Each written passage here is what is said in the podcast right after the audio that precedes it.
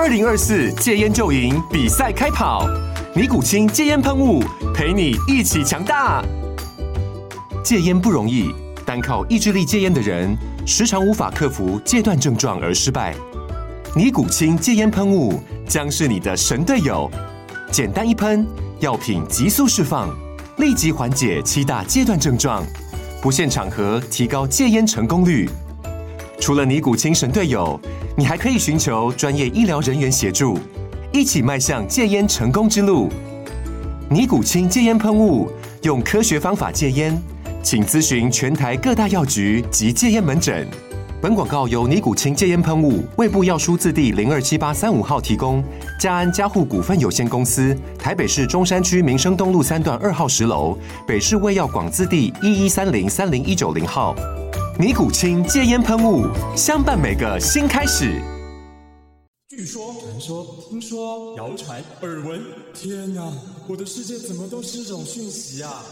您收到过假讯息吗？资讯爆炸的年代，各种真真假假的讯息，我们怎么样才能够聪明不受骗？欢迎收听《新闻真假掰》，假讯息拜拜。我是黄兆辉，这里是由台湾事实查核教育基金会所制作的 Podcast 节目。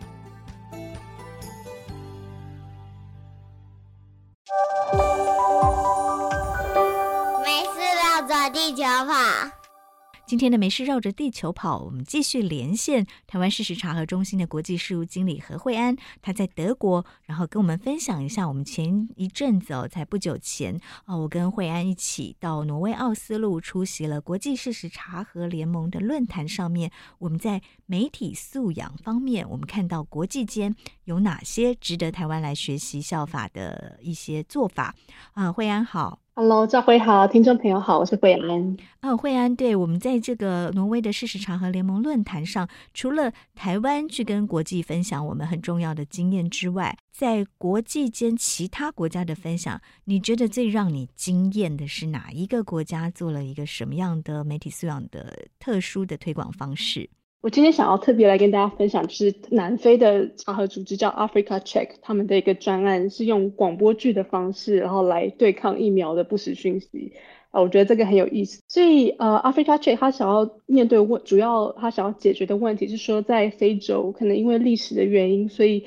当地人他们对于疫苗跟西方的科学其实是非常非常不信任的。所以，当这次疫情爆发，然后然后要推广疫苗的时候，在非洲的国家也是特别的困难。另外一个问题是，就是在当地，就是他们其实网络的设施并不是非常的普及，所以说虽然呃 Africa Check 他们自己有 podcast 节目，可是并不是每个人都有那种呃方呃网络去听到 podcast，所以 Africa Check 在这个项目是透过广播的，就是比较传统广播的方式，然后呃而且不只是广播，是利用广播剧，就是在广播里面就用故事的方式，然后用这种比较轻松，然后比较容易消化的的方的说故事的方式，然后来。讲说如何打击就是疫苗的不实信息。对，他们的广播剧的内容大概是什么？惠、呃、安有再去了解吗？好，我我也简单介绍一下。Africa Check 它其实是呃，它是二零一二年就已经成立，然后它其实不只是在南非，它现在已经扩充到四个国家，就包括说啊，塞内加尔、呃，奈及利亚，然后跟肯亚。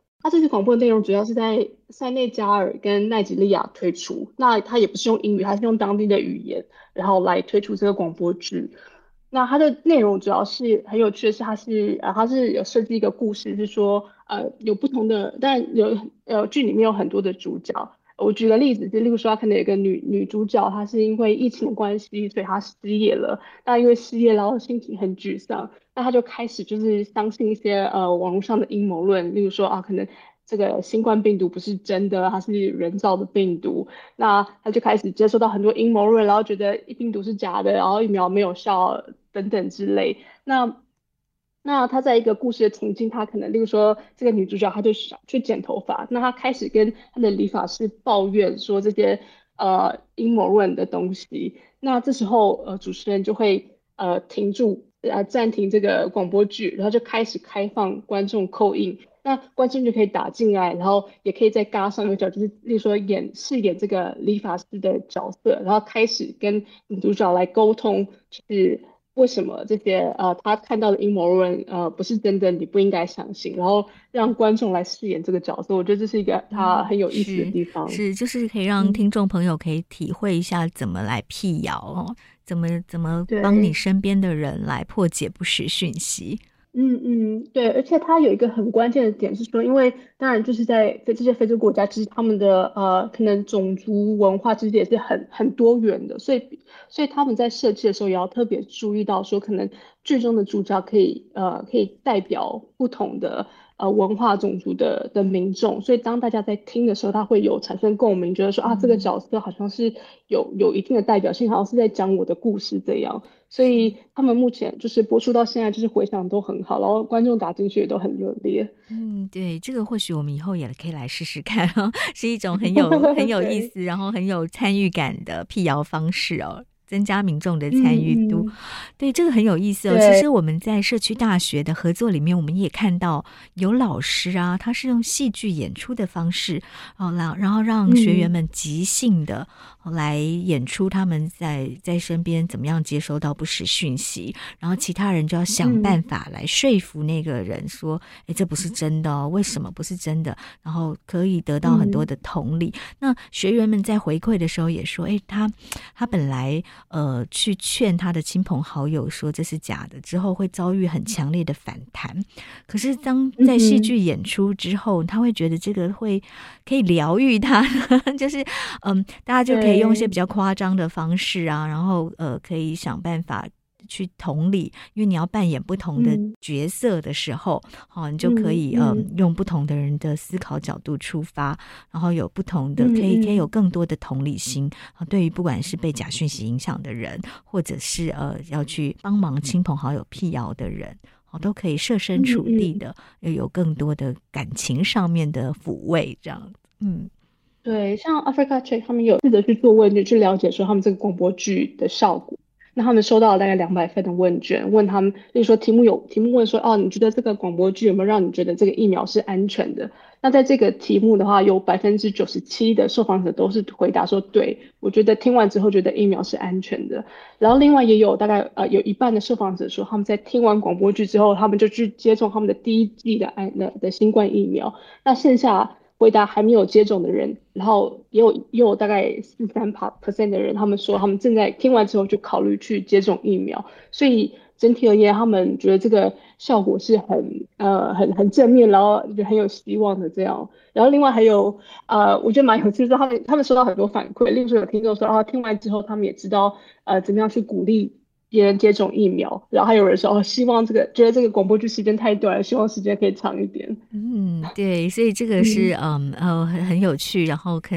可以提高参与感，然后听起来听众的回馈里面效果也真的非常好的模式哦。哦，对，我想要再补充一点，就是他们除了就是其实不只是广播剧，然后他们也结合说呃剧中也会有采访一些专家。所以也可以透过这些采访，然后再进一步的给听众就是相关的资讯，就这一点也是他们希望可以把这个教育性性放在这个广播里面。对，就是用寓教于乐的方式啊、哦，让大家可以更迫切的知道说，哎、你在帮助亲朋好友辟谣的时候，你可能就会呃明确知道我还缺了什么，更有说服力的来说服这个被假讯息攻击的人，对不对？然后这个时候就适时的在 call out 专家。可以补足民众的呃防疫知识。嗯，好，谢谢惠安跟听众朋友分享了我们这次台湾事实查核中心在挪威奥斯陆的国际事实查核联盟的论坛上面，跟世界各国分享的我们做媒体素养的经验，这是很重要的，也让各国很觉得受到启发的台湾经验哦，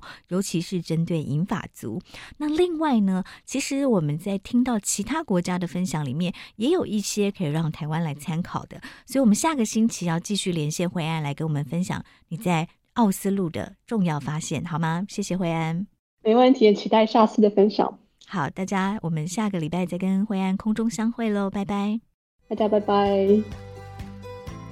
谢谢收听《新闻真假掰》，这里是由台湾事实查核教育基金会所制作的 Podcast 节目，我们将陆续邀请各行各业的朋友来畅谈媒体议题，陪您一起增强对假讯息的抵抗力，让我们都能和假讯息说拜拜。欢迎您订阅留言，告诉我们您的意见和观点。如果您喜欢这个节目，别忘了给五星好评，也帮我们多多分享哦。